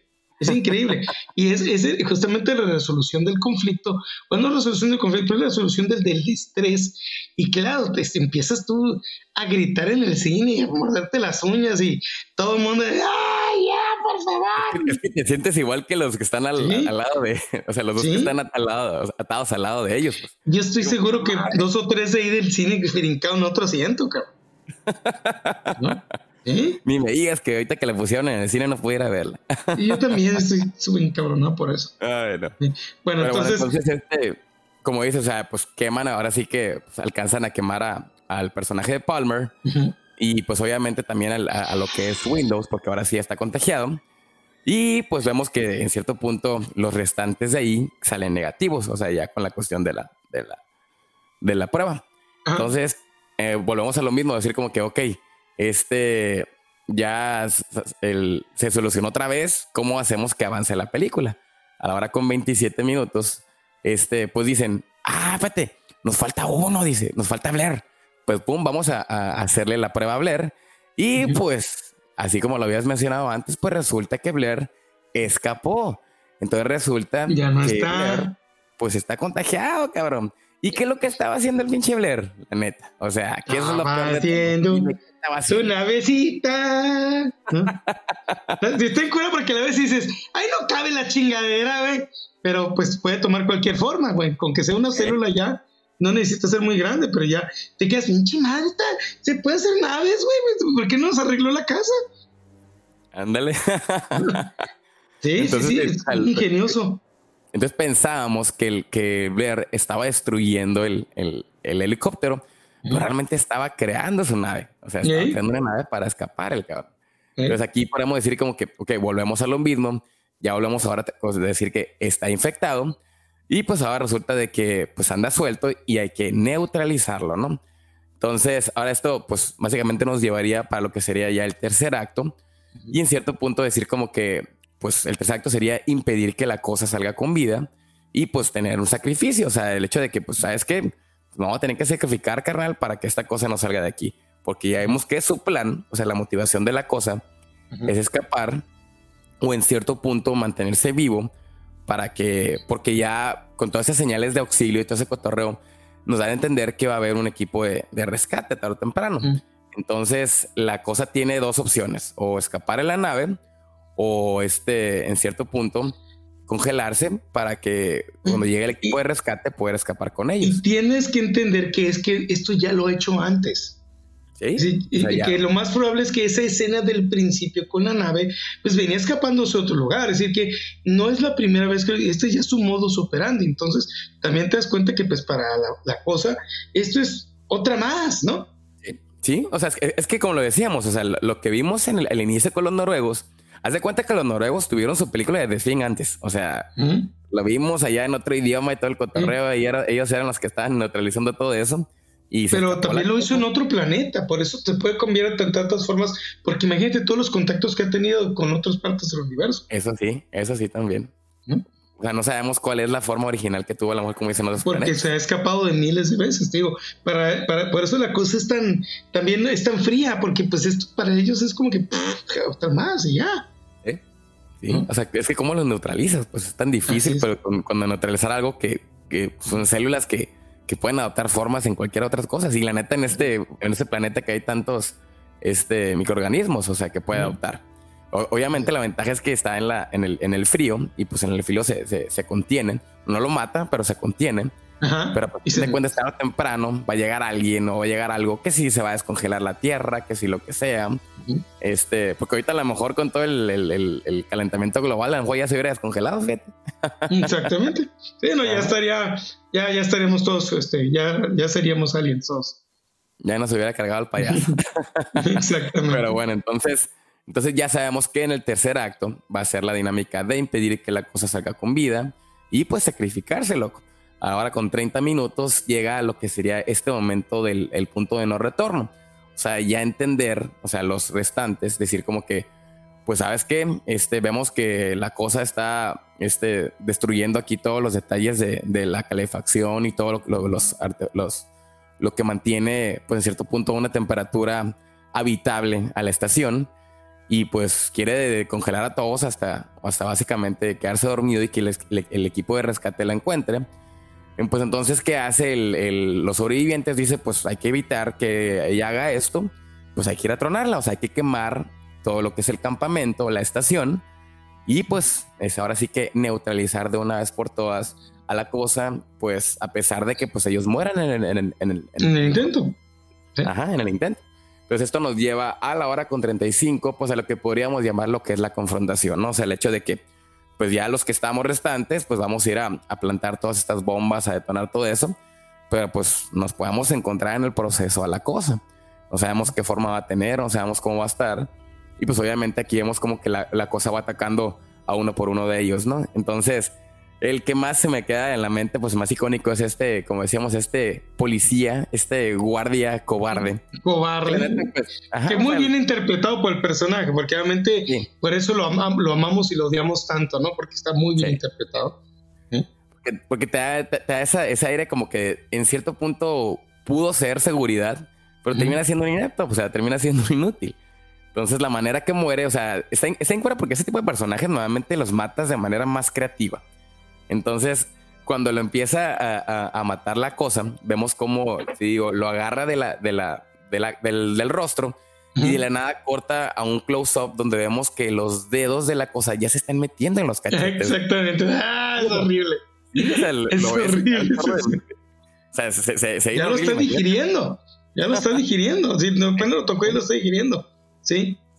Entonces vemos esa cuestión y ya nos da a entender que, pues, obviamente, pues, este, se iba a, consumir cada uno de ellos. Fíjate, se me olvidó mencionar que otro de los, de los que queda, pues es, este afroamericano que es el Childs. Este, él se quedó en, el, en, el, en la estación y este, él se quedó como que en cierto punto vigilando, ¿no? Vigilando. Ajá. Así es que de repente desaparece. Y, y, de repente desaparece. Que ahorita, que ahorita me vas a mencionar este, uno de los detalles que me mencionaste este, fuera del podcast. Eh, sí, de lo, que, que, es para los que somos mega super netpicky en detalles, ¿no? Pero, que eso es lo que vuelve esta película tan interesante. Sí, dime. Sí, no, es que déjalo al final, déjalo al final. Sí, sí, sí. Eso es lo, lo, chilo de, la, de, de, las incógnitas, ¿no? Entonces, ya para llegar rápido a eso, este, pues obviamente, pues el, el, el, el final boy, como podríamos decirle, el final man, sería pues este McCready, o que es el Kurt Russell, ahora con 38 minutos pues dice a la fregada, ¿no? Este, hay que detonar la cosa y pues, este, la, destruye con una bomba, todo este cotorreo, pero pues no podría irse sin las clásicas estas frases, que no recuerdo precisamente qué frase utiliza, pero es algo como que de fuck this shit o algo así, no sé, se avienta acá. Ya sabes que los ochentas era de que... Sí, digo, eh, frases así de inspiradoras. Sí, one los famosos one-liners, ¿no? Fuck off, motherfucker. O sea, así es. Entonces le lanza lo que es la dinamita y pues detona todo lo que es la, la estación. De corte a eso, vemos ahora en el epílogo, lo que es el minuto 38, ahora con 38, ya vemos todo lo que es este, la estación quemada, todo en llamas. Y pues ahora sí que McCready y Charles son los restantes. Este, podríamos entender de que pues ya ellos pues tienen las horas contadas en lo que este, se, extinga todo el fuego, pues van a morir congelados, todos esos detallitos. Y pues, este, ahora sí que vienen las, las cuestiones de que, pues, cómo va a terminar la película. Y ahora sí que, pues, em, puedes empezar a decirme todo ese tipo de, de cuestiones de cómo va a cerrar realmente, o realmente, qué es el final de esta película. Eh, que, es el perfecto, es el perfecto cierre, cierre paranoico que te, voy a hacer una lo que pasó con el final de esta película de, de, de, Inception, en donde tienes la mitad de la gente que te va a decir una cosa y la otra mitad te va a jurar y te va a perforar otra cosa. ¿no? Y realmente no, no, sabes qué es verdad y qué no es verdad. Porque te puedes decir, ah, pues mire, sí, quedaron los últimos dos humanos y lo único que tienen que hacer es esperar. Porque acuérdate que la, que la, la criatura no puede mantener la forma por siempre. Ok, esta es la gran cosa también, que solamente puede mantener creo que una hora o algo así. Y en algún momento tiene que dejar de, tiene que mostrarse por lo que es, ¿no? Entonces quedan estos dos personajes y dices, bueno, aquí hay dos cosas. ¿eh? Esperas una hora y en una hora uno de estos cabrones se va, una, dos, o se va a hacer la cosa o te vas a dar cuenta que ninguno de los dos lo es, ¿no?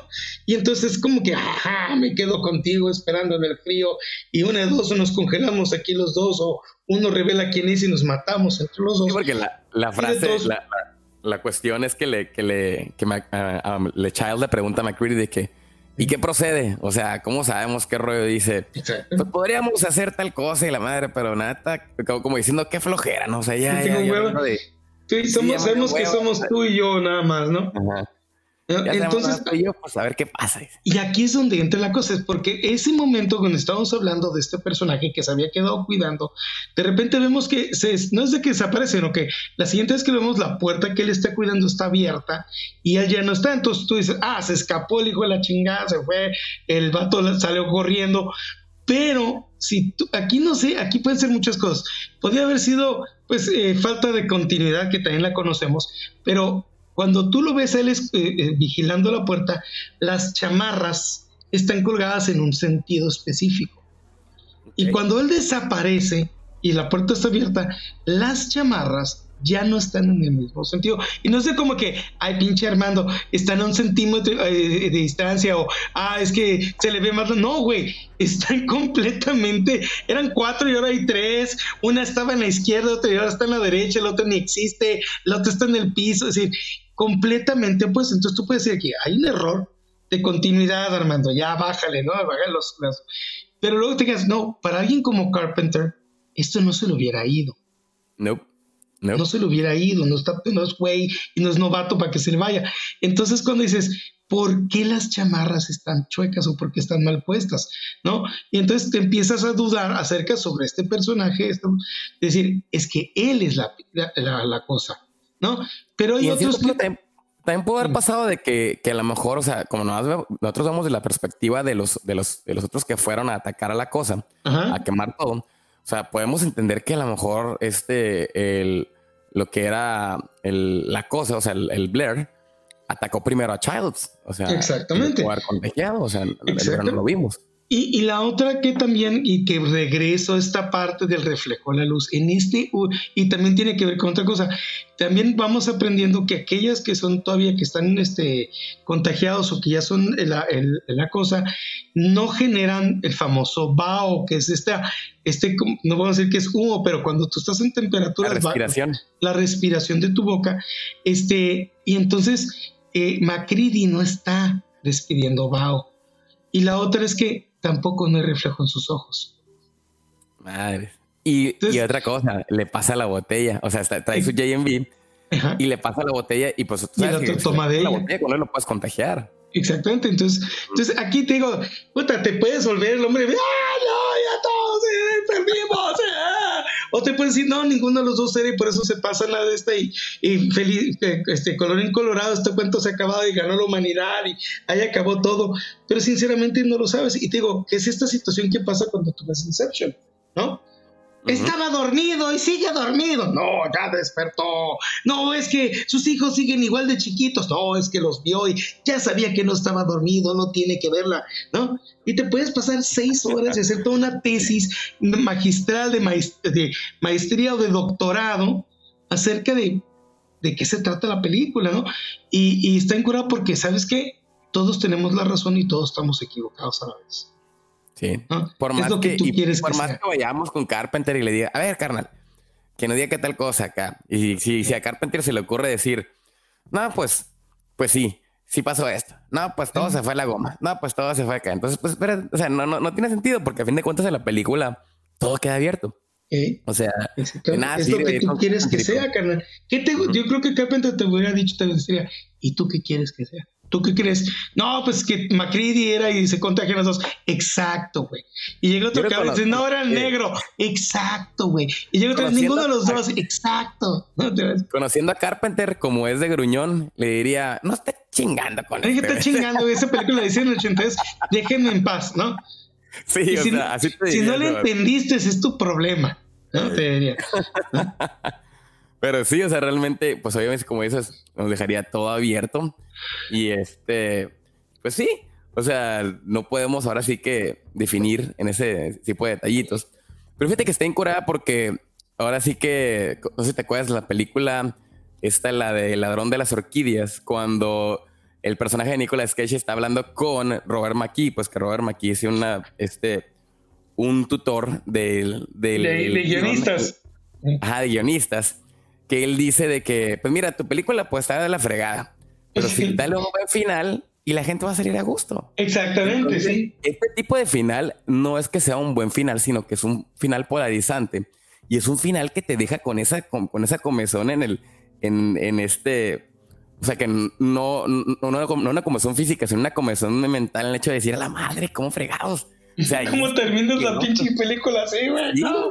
O sea, la neta, o sea, cuando saliste de, ver Inception, también saliste con las mismas preguntas, ¿no? O sea, te quedaste como, qué fregados. Yo era de los, al principio de los que juraba, este güey se quedó dormido, güey, la chingada. Y, yo, también me decía, no, estaba despierto. Y yo, no, güey, te juro, no. Sí, pero volvemos a lo mismo. Nadie sabe, nadie supo, entonces nadie tiene la razón, todos están mal, todos están bien. Y pues básicamente, pues a eso nos llevaría, ¿no? Pero bueno, entonces a la hora con 42 minutos, pues llega el fin de esta película. Y pues sí, final abierto, nadie sabe, nadie supo. Y pues queda a la interpretación de, cada quien, ¿no? Llega al final de nuestra cordura también, mijito. y es que es lo chilo, volvemos a lo mismo, el terror cósmico, el horror cósmico.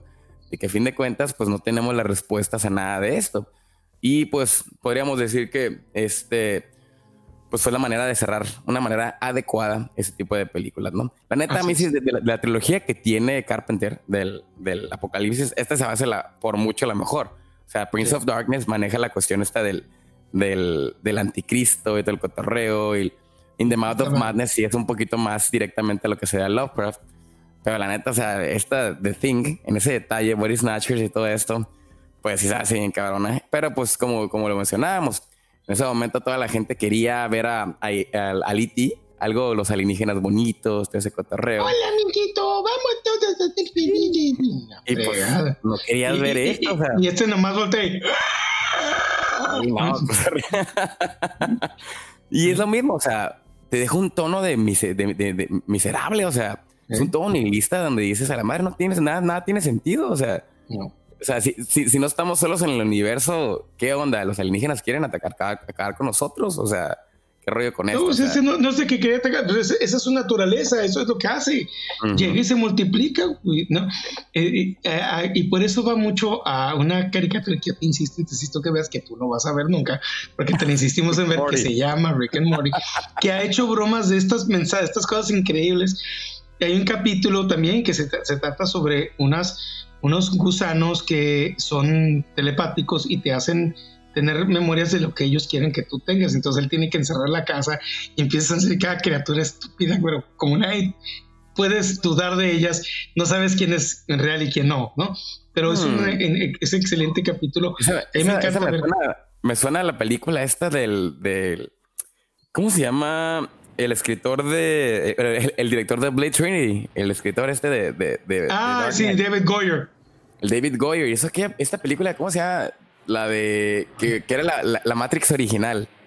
¿Cómo se llama? Ah, canijos. de Alex Proyas, o sea, la, el que fue un año antes de Matrix. Ah, la de eh, Dark, Dark eh, ¿cómo se llama? Dark City. Dark, City. Dark City. Ah, que, que, realmente esos alienígenas lo que hacían era de que el, este, jugaban con, las, con los recuerdos de las personas. Y los volvían y, los volvían a utilizar. Ajá, eh, porque ellos querían entender lo que era la cuestión del alma. En este caso, pues es así nomás, esta criatura es eso, es su naturaleza, por eso te digo, por eso es tan fría, porque si no le puedes entender, porque lo más probable es que para ella es como que, güey, esto soy, ¿qué quieres que haga? ¿No? Es como que, Eso me dedico, ¿no? Eso es mi trabajo.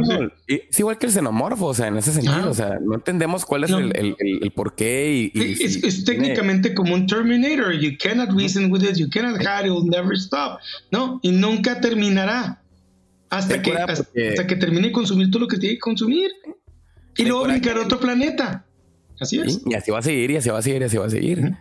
Ten cuenta porque, por ejemplo, en, en, la, en la película de Alien toma la referencia de del como de un superhéroe, no, no un superhéroe, de un superhombre de, de, de, Nietzsche con la cuestión del, del, del xenomorfo, decir como que es la criatura perfecta, ¿no? Que no tiene conflictos este, morales, eh, éticos, ni nada de eso como el ser humano pues obviamente por eso lo lleva a ser superior a, nosotros. Exactamente. En este no, caso, pues, no, le interesa comprarse cosas, no le interesa cara, es le interesa su supervivencia. Que es lo mismo que pasa con los aliens, ¿no? En la segunda película cuando le dice Ripley. Es decir, güey, velos, es decir, trabajan juntos. ¿no? no los ves jodiéndose el uno al otro por un pinche bono, ¿no? Es decir, bueno, en el cochinero de, Alien Resurrection vemos. Ay, no, ya no. me vas a volver a regresar esas películas que no existen. De, te andas con estas cosas locas de películas que nunca salieron. Es lo que ya estabas hablando de una película que se llama Alien con el Depredador que no existe. no, no, no, no. Ese sí, no, no, es no. Pero estaría interesante luego, o sea, luego analizar Alien Resurrection y esa interesante. No, no me quieres, ¿o qué pex, No en el sentido mágico. A lo mejor puede ser más sentido trágico. Es una película que es, que es entre mala y buena a la vez es como dicen, la primera de Alien es, es terror, la segunda es acción, la tercera es drama y la cuarta es comedia. Sí, es decir, esa película tiene, tenía tantas posibilidades, hasta pero tú estás como que, estás como que, eh, como Mero Simpson cuando sale volando el cerdo, ¿no? Así, ah, tiene todo un poquito de agua, un poquito de agua, todavía se puede salvar, ¿no? Y en toda la película estás como que, ok, la cagaron aquí, pero se puede salvar. Ok, la regaron acá, pero tú se puede salvar. Y llegas al tercer acto y ya, ¿sabes qué? Ya, la chinga, ya me voy de aquí, ya Vamos apagando las luces. Prende las luces del cine. Vámonos, ¿eh? Es guion de uno de tus héroes, ¿eh? De Joss Whedon. No, yo sé. Pero pues mira, no, siempre Joss Whedon, no siempre. Pero es, es cuando, cuando la ves, cuando dices, ok, ya. Ya, me voy. Me voy, estaba todo bien hasta que le salieron ojos a esa chingadera y le dice mamá. Es como que no, no, no, ya, ya, ya. Me voy de aquí, ¿no? Este, entonces sí, por eso mismo, siempre digo, esa película está entre, está entre las cosas de que se podía salvar, se podía salvar, pero ¿por qué te fuiste allá? Oye, oye a ver, entonces este, ya exploramos lo que es la cuestión del sci-fi, ya nos fuimos obviamente con The Terminator y con esta película de The Thing, que la neta, pues en cierto punto como que andamos como que siguiendo el patrón del terror ¿Qué te parece si para la próxima semana pues nos alejamos un poquito de ya lo que es de la ciencia ficción del terror? Ajá, y nos vamos para la ciencia ficción. Yo te, pues, yo te voy a hacer una propuesta que yo sé que te encanta esa película. Entonces, ¿qué te parece si la próxima semana nos toca The Matrix? Ok, la original, sí, ¿cómo? La, original. ¿Cómo que la original? La original y la única. la única que hay, sí, la única que se hizo. Esta película increíble que hicieron los hermanos Wachowski cuando todavía eran hermanos. ¿No? Este, y porque pues, eso era, y tú ves que pues, yo, te quería proponer, no me dejaste terminar. Ah. Te quería proponer The Matrix, este eh, Resurrections. Ah, no, no, no, no, no, no, ahí te vas a buscar otro cabrón. A quién chingados se encuentra si quiere ver esa película, con el rulo. Pero no, yo, yo te, yo sí me echo Matrix 1 que tiene miles, miles de cosas muy padres y que miles, inclusive hasta los nombres tienen significados. Una película que obviamente se habría quedado como una no tenían que haber sacado secuelas. Obviamente te juro ah, que si esa película se hubiera quedado... ¿eh? No salieron las secuelas.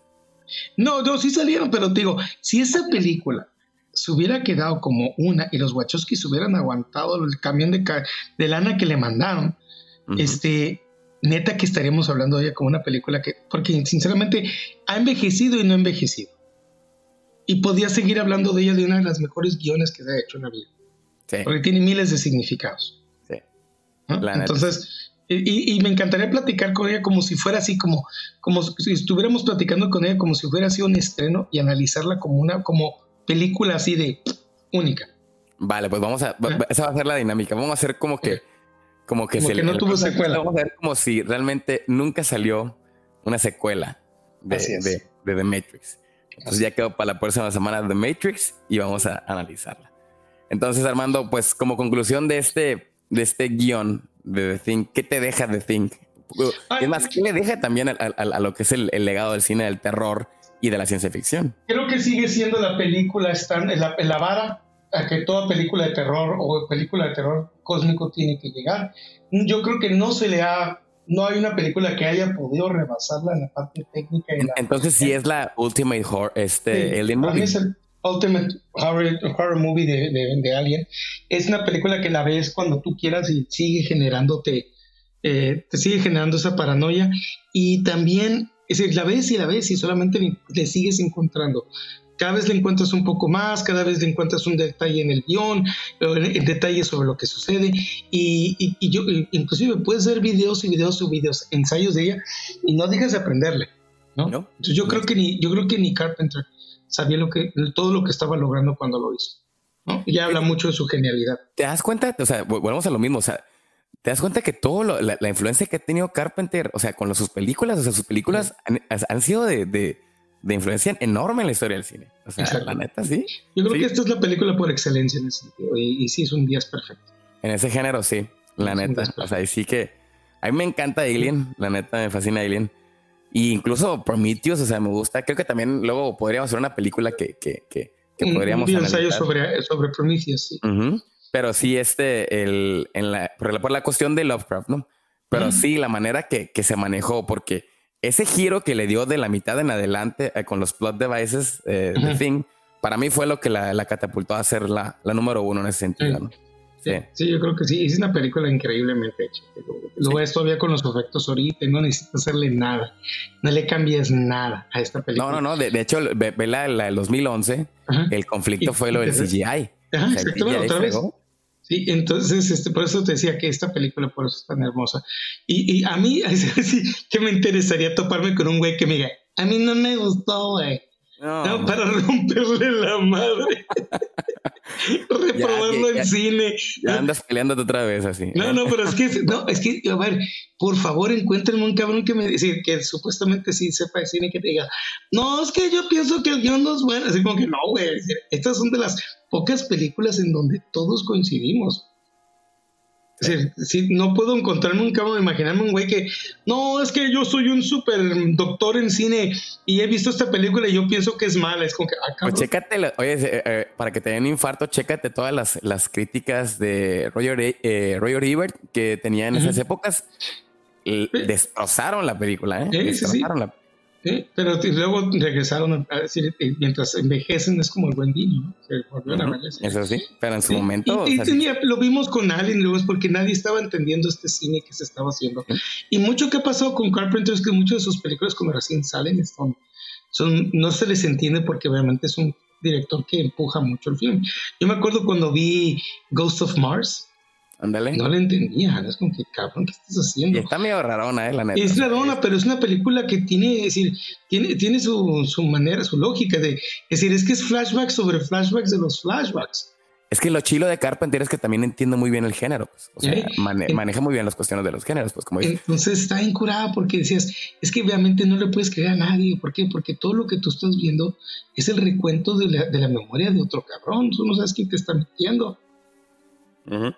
Entonces otra vez regresas a la paranoia, que básicamente es, eh, ¿te acuerdas de esta película que se llama Distrito, Distrito 23, que es de, este, no es distrito, es como de, esta eh, eh, estación de policías que se quedan este, policías y ladrones atrapados y hay unos cabrones que los quieren matar, ¿te acuerdas de esta Prison 13 o algo se llamaba? No, vete, sí que ahí, sí no me acuerdo de eso. Y, es, pues es básicamente también es eso, es decir, eh, los buenos y los malos están encerrados en una estación de policías y hay unos horribles villanos que los quieren matar y pues se tienen que unir, ¿no? Que es el clásico trope de películas de tú eres malo, yo soy bueno, pero nos tenemos que unir porque hay alguien peor de nosotros dos, ¿no? Pues más como tipo western también, ¿no? Ah, bueno, esto es Ghost of Mars, no más que en Marte. Sí. ¿No? Pero es eso. Y, termina todo con el mendigo tren que otra vez es de los westerns, ¿no? Estamos todos arriba del tren y vienen los malos y nos quieren matar, pero el tren no para, ¿no? entonces tiene muchas cosas que te ves que es lo clásico, que es lo que lo sencillo. Y cuando ves la película te empiezas a ver esas y dices, ok. tiene su cosa, pero me acuerdo cuando recién salió, nadie entendía. ¿Qué, pedo con este güey? Sí, es que realmente, realmente, ¿qué película de, de, de Carpenter Corsen salió ha tenido una buena recepción? Ah, ni Vampires, ni, ni, ni este of Madness, todos esos, o sea, realmente. Pero tiene su, tiene su sentido, y lo que pasa es que también es eso. Y eso es algo que me acuerdo yo en una entrevista que le hicieron en Comic Con, que preguntaban, me dijeron, es que sabes que nadie Porque me decían, oye, ¿cuándo vas a hacer algo chingón así de, de H.P. Lovecraft? Y él contestó, es que mira, güey, yo les llevo los guiones de, de Lovecraft a todo el mundo y nadie le entiende nadie las quiere hacer, ¿no?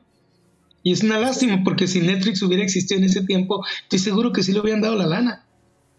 Sí. Sí, pero y, ahorita, o sea, pues obviamente ahorita ya la neta ya está casi, pues creo que no está trabajando en la cuestión de, películas. Está haciendo cómics o lo que quieras, pero este, hizo un cómic del Joker, de hecho. Pero sí, este, sí, en su época, la neta, pues más que nada, incluso se habla que los noventas, pues obviamente cuando fue la caída de los grandes del, terror, y este, pues lo, que, lo último que hizo él fue con la de In the Mouth of Madness, pues realmente, pues este, ya donde quedó como que más incomprendido. Pero pues sí, este, podríamos decir que si en su época él fue de los que más movió la vara en, en la cuestión del género. Y pues a fin de cuentas los que terminó influenciando mucho más a todos los demás. O sea, lo que le vamos con Halloween, o sea, Halloween fue el detonante en cabrón del slasher. O sea, no, no es en cierto punto el slasher en sí el, el, que creó la fórmula, sino, o sea, porque los que son antes de, de, Halloween le llaman el proto slasher. Entonces, con Halloween es como que el que ya perfeccionó, o sea, el, que en cierto punto ya dijo, mira, a partir de aquí, o sea, es punto y aparte. Pues, o sea, es como que ya, ya perfeccioné lo que mandó Psycho y todo eso. Entonces, así lo hizo con muchas películas. Entonces, es lo chilo, como dices, entiende el género y en cierto punto es donde empieza a mover, cambiar cositas y todo lo adecuado a su estilo. Y es donde dice, mira, punto y aparte aquí con la cuestión del cine. Así lo hizo con eso. Entonces, pues no por nada va a ser uno de los, de los directores más este, reconocidos en la cuestión del género del terror en, en Hollywood. Exactamente. Entonces, Armando, entonces, este, dinos a todos los escuchas dónde te pueden encontrar en las redes sociales ¿Dónde, dónde, dónde te pueden ver este peleando con los, con los, con los bots? Con, los bots. Mira, no, ya sabes que pueden encontrar siempre como héroes sin límite. Estamos en YouTube, estamos en Facebook, Instagram, estamos en Twitter y próximamente vamos a estar en TikTok. Ándale, ya. Tiro cantado. Sí, ya, ya lo dijimos, ya. Ahora sí, a ver cómo lo hacemos. Pues ya lo saben, igual la próxima semana eh, vamos a estar hablando de The Matrix como si fuera la única película que salió de básicamente en esa franquicia, entre comillas, no vamos a decirla así. Entonces, les pedimos que dejen sus comentarios, dejen sus resultados, calificaciones eh, en Spotify sobre el podcast. Díganos qué onda, qué les parece, eh, cuántas estrellas nos dejan.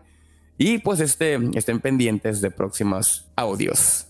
Yo soy Joe Green y pues básicamente nos despedimos y nos vemos hasta la próxima en este podcast que se llama ¿Cómo se escribió esa película? Hasta luego.